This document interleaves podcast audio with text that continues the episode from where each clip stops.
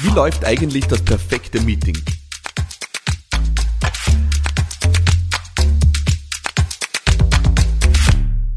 Willkommen zu einer neuen Folge von Business Gladiators Unplugged, dem Podcast für Unternehmerinnen und Unternehmer.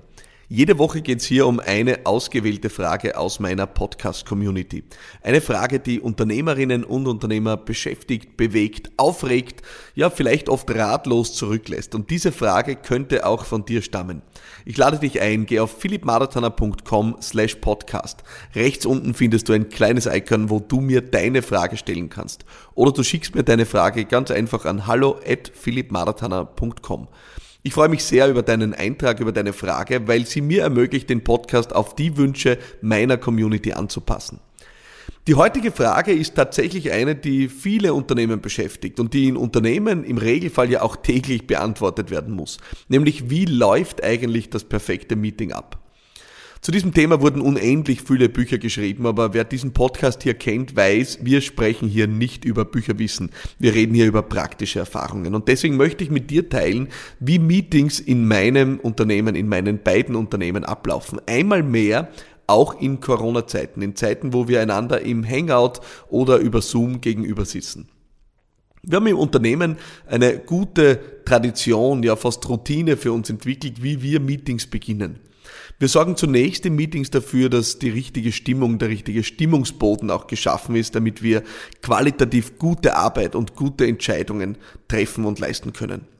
Das funktioniert im Regelfall so, dass das Meeting nicht mit dem ersten Tagesordnungspunkt beginnt. Also wir stürmen nicht in Meetings rein und beginnen sofort mit der Arbeit, sagen, jetzt geht's los, erster Tagesordnungspunkt, das ist das Problem, hier ist was schiefgelaufen. Das, was wir so gerne tun, nämlich einfach gleich mit der Tür ins Haus fallen, gleich mal alles auf den Tisch, was nicht funktioniert, was nicht läuft, was gerade an Kritik auszusetzen ist.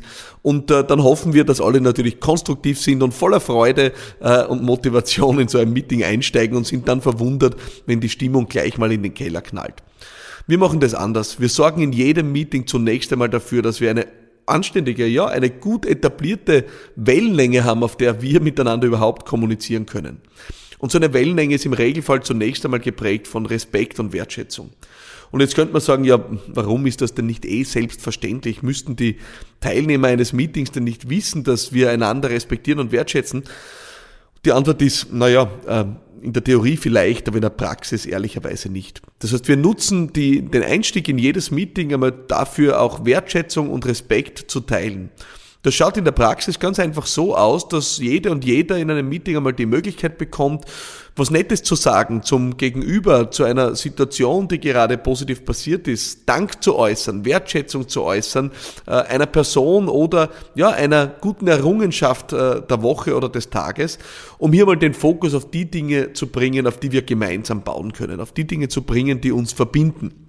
Und damit eine Basis zu schaffen, wo wir am Ende so einer Einstiegsrunde wissen, ja, wir respektieren einander, wir schätzen einander, wir mögen einander und wir hoffen jetzt alle gemeinsam auf ein gutes, produktives Meeting. Für jemanden, der das noch nicht gemacht hat und noch nie versucht hat, mag das vielleicht verrückt anmuten oder esoterisch anmuten. Ich kann dir eines sagen, für mein Team und mich mutet es verrückt an, wenn wir mittlerweile in anderen Unternehmen an Meetings teilnehmen, wo das nicht passiert. Es ist verrückt für uns. Es ist verrückt für uns, dass wir uns nicht einmal fünf Minuten Zeit nehmen, um uns dankbar zu zeigen für etwas, wo mir jemand geholfen hat. Dankbar zu zeigen für etwas, was vielleicht auch der Vorgesetzte oder die Vorgesetzte äh, für mich gemacht hat. Dankbar zu zeigen für die spannende Aufgabe. Wertschätzung zu zeigen für die Qualifikation der Kolleginnen und Kollegen, die am Tisch sitzen. Für uns mutet es verrückt an, das nicht zu tun. Aber wir praktizieren das seit vielen, vielen Jahren bei mir in meinen Unternehmen. Das ist nach so einer Einstiegsrunde, wie wir sie nennen, wo wir Wertschätzung und Respekt teilen, beginnt dann die eigentliche Arbeit. So eine Runde dauert je nach Meetinggröße oft zwischen fünf und zehn Minuten und Jetzt werden die ersten schon schreien und sagen, na Halleluja, wenn wir 60 Minuten Meeting haben und dafür 10 Minuten schon mal aufwenden, äh, um äh, Nettigkeiten auszutauschen, äh, dann verlieren wir ja wertvolle Zeit. Ich glaube, das Gegenteil ist der Fall. Das Gegenteil ist der Fall. Wenn wir eine ordentliche Basis haben, um gemeinsam zu arbeiten, dann funktionieren die Meetings im Regelfall danach deutlich produktiver. Die zweite Erfahrung, die ich mit dir teilen will, ist, äh, wir bereiten vor allem Sure Fixes, also regelmäßige Meetings, die dem Austausch dienen, entsprechend vor. Wir tun das mit einer digitalen Agenda. Wir haben also ein kollaboratives äh, ja, Dokument, äh, auf das alle Teilnehmerinnen und Teilnehmer eines Sure Fixes zugreifen können, wo im Vorfeld die Agenda gespeist wird.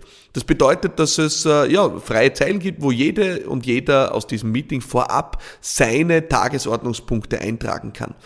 So ermöglicht es einem, äh, ja, einer Vorsitzführung eines Meetings, wenn man das so nennen will, äh, auch ein Meeting entsprechend vorzubereiten, zu gewichten, die Reihenfolge festzulegen, Zeitkontingente festzulegen und es lässt ein Meeting dann auch sehr zügig starten und sehr produktiv abwickeln. Es entstehen keine unnötigen Pausen. Wenn der erste Punkt diskutiert ist, ist ganz klar, was als zweiter Punkt folgt. Wir haben aber auch die Erfahrung gemacht, dass solche Agenda-Zusammenstellungen nicht statisch sein können. Also eine immer gleiche Agenda, äh, die einfach nur abgespult wird, sondern wirklich dieses dynamische gemeinsame Erstellen der Meeting-Agenda im Vorfeld eines Meetings dazu beiträgt, dass alle sich auch mit den Inhalten im Vorfeld schon beschäftigen. Diese Agenda kann man dann zum Beispiel auch in unterschiedliche wiederkehrende Schwerpunkte gliedern und clustern, um so einem Meeting auch Fokus zu geben. Das heißt, die Agenda könnte zum Beispiel unterschiedliche Spalten haben. Eine Spalte für operative Themen, eine Spalte für äh, Zukunftsthemen oder zukünftige Risiken, eine Spalte für Snapshot aus dem Team, eine Spalte für Erfolge, die geteilt werden. Also durch die Spalten in dieser Agenda kannst du so etwas wie Kategorien schaffen, in die die Agenda sich letzten Endes unterteilt und diese Kategorien geben am Ende so einem Showfix auch entsprechend entsprechend Fokus. Der dritte Ratschlag für ein produktives, effizientes Meeting ist eine ganz klare Meetingführung. Es muss also klar sein, wer führt dieses Meeting? Wer ist verantwortlich dafür, dass das Meeting vorankommt? Wer ist verantwortlich dafür, es anzusprechen, wenn ein Meeting ins Stocken kommt? Wer ist verantwortlich dafür, dass am Ende auch Ergebnisse, To-Dos und Outputs festgehalten werden? Die Meetingführung ist also im Vorfeld eines Meetings ganz klar festzulegen. Als vierten Ratschlag möchte ich dir gerne eine Erkenntnis mitgeben, die über die Jahre erst gereift ist bei uns, nämlich die Bedeutung klarer Ergebnisse und Zuständigkeiten am Ende eines Meetings. Viele Meetings entwickeln sich oft als Besprechungsgesellschaften, wo man Probleme wälzt oder Lösungen wälzt und dann gehen alle glücklich auseinander, aber am Ende wurde nichts entschieden. Das heißt, es lohnt sich, Entscheidungen und auch Verantwortlichkeiten und To-Dos tatsächlich ganz glasklar festzuhalten. Wer hat was bis wann zu tun? Welche Entscheidung wurde getroffen? Eine Art Meetingprotokoll, für das auch eine Person im Meeting verantwortlich sein sollte.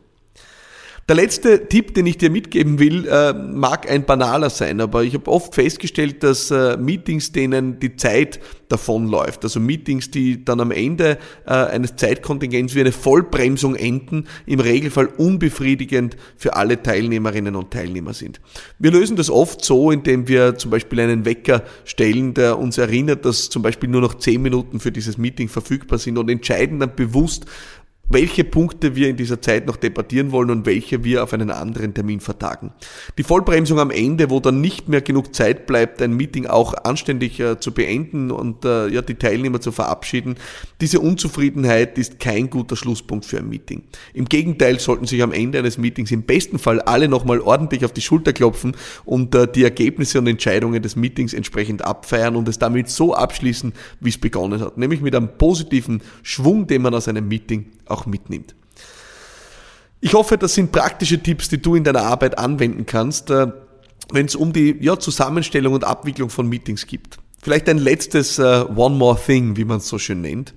Ich habe äh, eines äh, auch gelernt über die Zeit, nämlich dass ich mir regelmäßig, sicherlich mehrmals im Jahr, die Zeit nehme, auch kritisch zu überprüfen, welche Meetings in die Jahre gekommen sind, welche Meetings ihren Zweck nicht mehr erfüllen, welche Meetings sich nicht mehr richtig anfühlen, welche Meetings vielleicht auch ja, äh, nicht mehr ausreichend Nutzen für die Teilnehmer stiften und wo vielleicht dann die Teilnehmerzusammensetzung zu überdenken ist, das Format zu überdenken ist, die Regelmäßigkeit zu überdenken ist.